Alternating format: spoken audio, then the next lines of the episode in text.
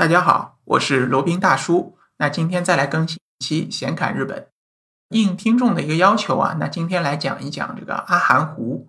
阿寒湖呢，它是阿寒摩州国立公园的一部分，它是在早在一九三四年就被确立为这个日本的国立公园了，而且是第二个，第一个是哪一个不确定啊？它的总面积呢，大概是九百多平方公里，面积还是挺广大的。如果是四四方方计算的话，应该有方圆三十公里吧，包含了这个阿寒湖、驱邪路湖和魔州湖这三个湖。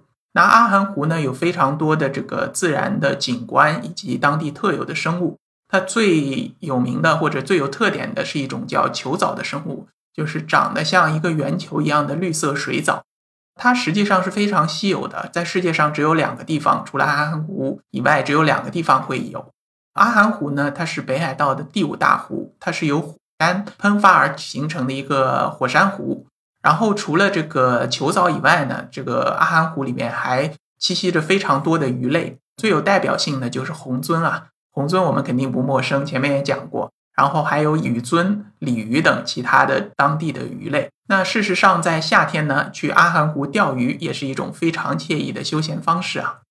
阿寒这个国立公园，阿寒摩州这个国立公园，它最早呢其实是由私人拥有的，它是叫前田部原财团，前田一部原财团，它的第一代当家人叫前田正明，他在一九零六年他就买下了阿寒湖周边的土。当时呢，他是准备把这片土地作为一个农场来进行养殖以及放牧的一个工作。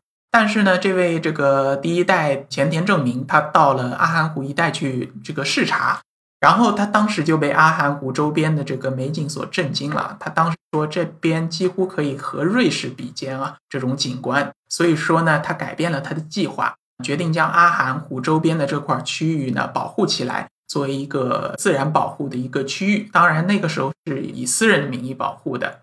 然后呢，这块土地它又被他献给了日本的政府，然后作为一个国立公园。所以说呢，这个阿寒魔州国立公园它保留着非常原始的一个风貌，和这个一百多年前几乎没有什么太大的区别。那前田一部原财团呢，可以说是功不可没。呃，说完了这个阿寒这边的自然的情况，那再说一下阿寒阿寒周边的这个原住民，他们呢被称为叫阿伊努人。阿伊努人呢，实际上是这个比大和俄族来日本列岛更早的一批人。他们呢是被这个日本政府啊承认的唯一两个这个少数民族。另外一个呢是琉球人，就是在冲绳的北海道的阿伊努人呢，他的外观特征还是比较。有特色的，他们一般是高鼻深目，头发卷曲，然后肤色呢是比较深的。乍一看去，看上去啊，有点像外国人。比较有特点的，就像那个阿部宽，还有一个是演那个《神探伽利略》里边的啊，北村一辉，就看上去有点像外国人血统的。那实际上呢，他们属于这个正宗的日本人，没有混过血的。虽然他们是高鼻深目，看上去像是那种白人的种妻啊。实际上呢，他们的血缘啊，跟这个非洲的黑人更相近一点。有研究表明，他们实际上是比较早的一期从非洲走出来的这个黑人。然后他们在寒冷的地方，大家都知道北海道那边都比较寒冷嘛，他们是进化出来这种高鼻深目的外观。所以说呢，看上去像是白人，实际上是比较靠近黑人的日本人，可能大家会有一点混淆。那记住一点，阿伊努人是这个独立于大和民族以外的呃原住民日本人就可以了。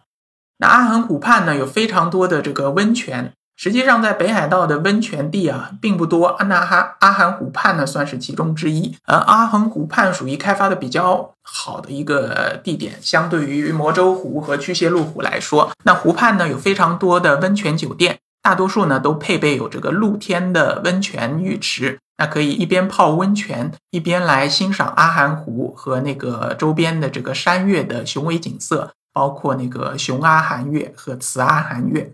那如果是更好一点的温泉酒店呢？它在你的房间里面有这个私人的温泉，那这样就是感觉更好了，更加有私密性，然后感觉更加的这个遗世独立吧，非常特非常有特点的一种一种体验。那罗宾是没有享受过这样的，因为房间里带有私人温泉的这个酒店呢，价格是非常非常昂贵的，就像在这个《非诚勿扰一》里面。舒淇泡的那个汤，就是在他房间里的私人温泉。那个呢是这个当地应该说是最高档的一个酒店，叫赫雅比之作。那如果大家如果是情侣的话，不带小孩的话，可以去那边体验一下，因为那边比之作呢是不接受这个小孩入住的。所以说，你如果是没有带小孩的情侣或者没有带小孩的家庭，可以去那边玩一下。说完了温泉那，再说一下阿寒湖周边的景点吧。阿寒湖实际上呢，周边这种自然景点不是太多。那罗宾就大致的讲一下。那有，当然就有阿寒湖啦。阿寒湖上有这个游览船，你可以买张船票去阿寒湖上逛一逛、兜一兜。然后旁边呢有两座山，叫熊阿寒岳和慈阿寒岳。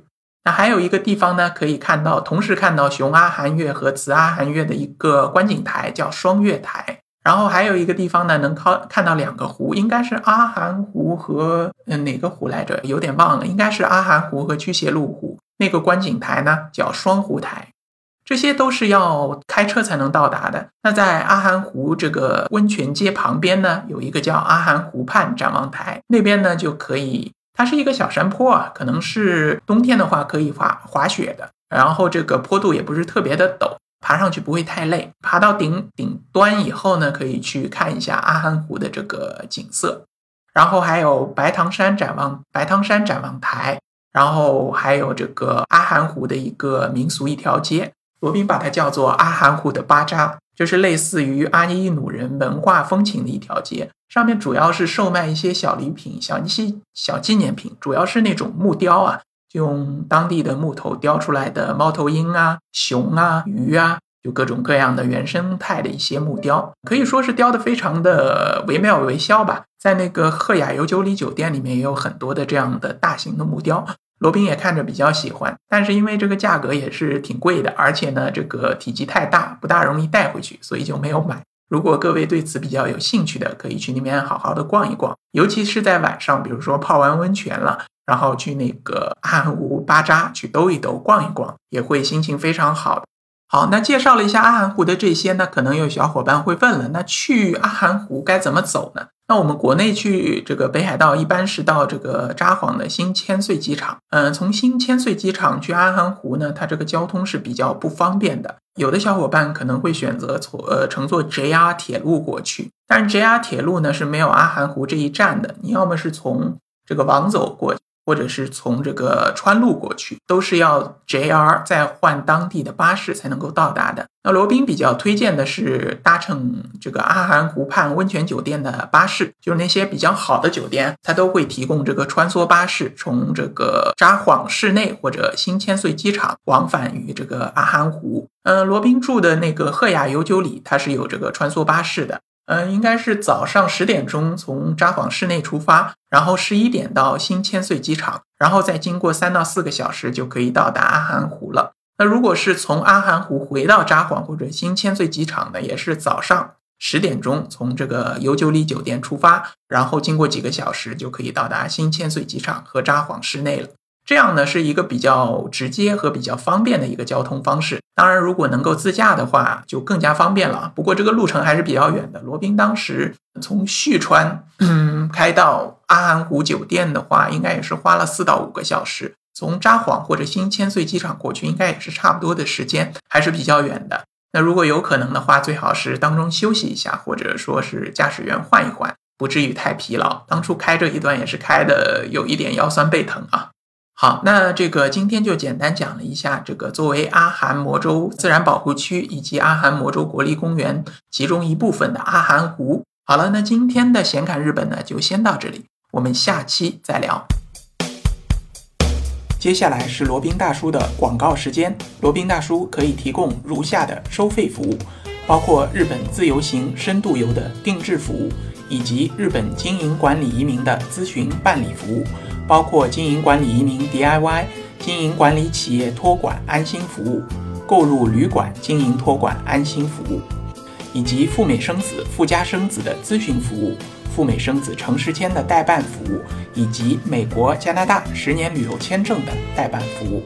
还有呢，就是希腊购房移民服务，也叫希腊黄金签证项目，二十五万欧元，希腊买房送一家三代绿卡。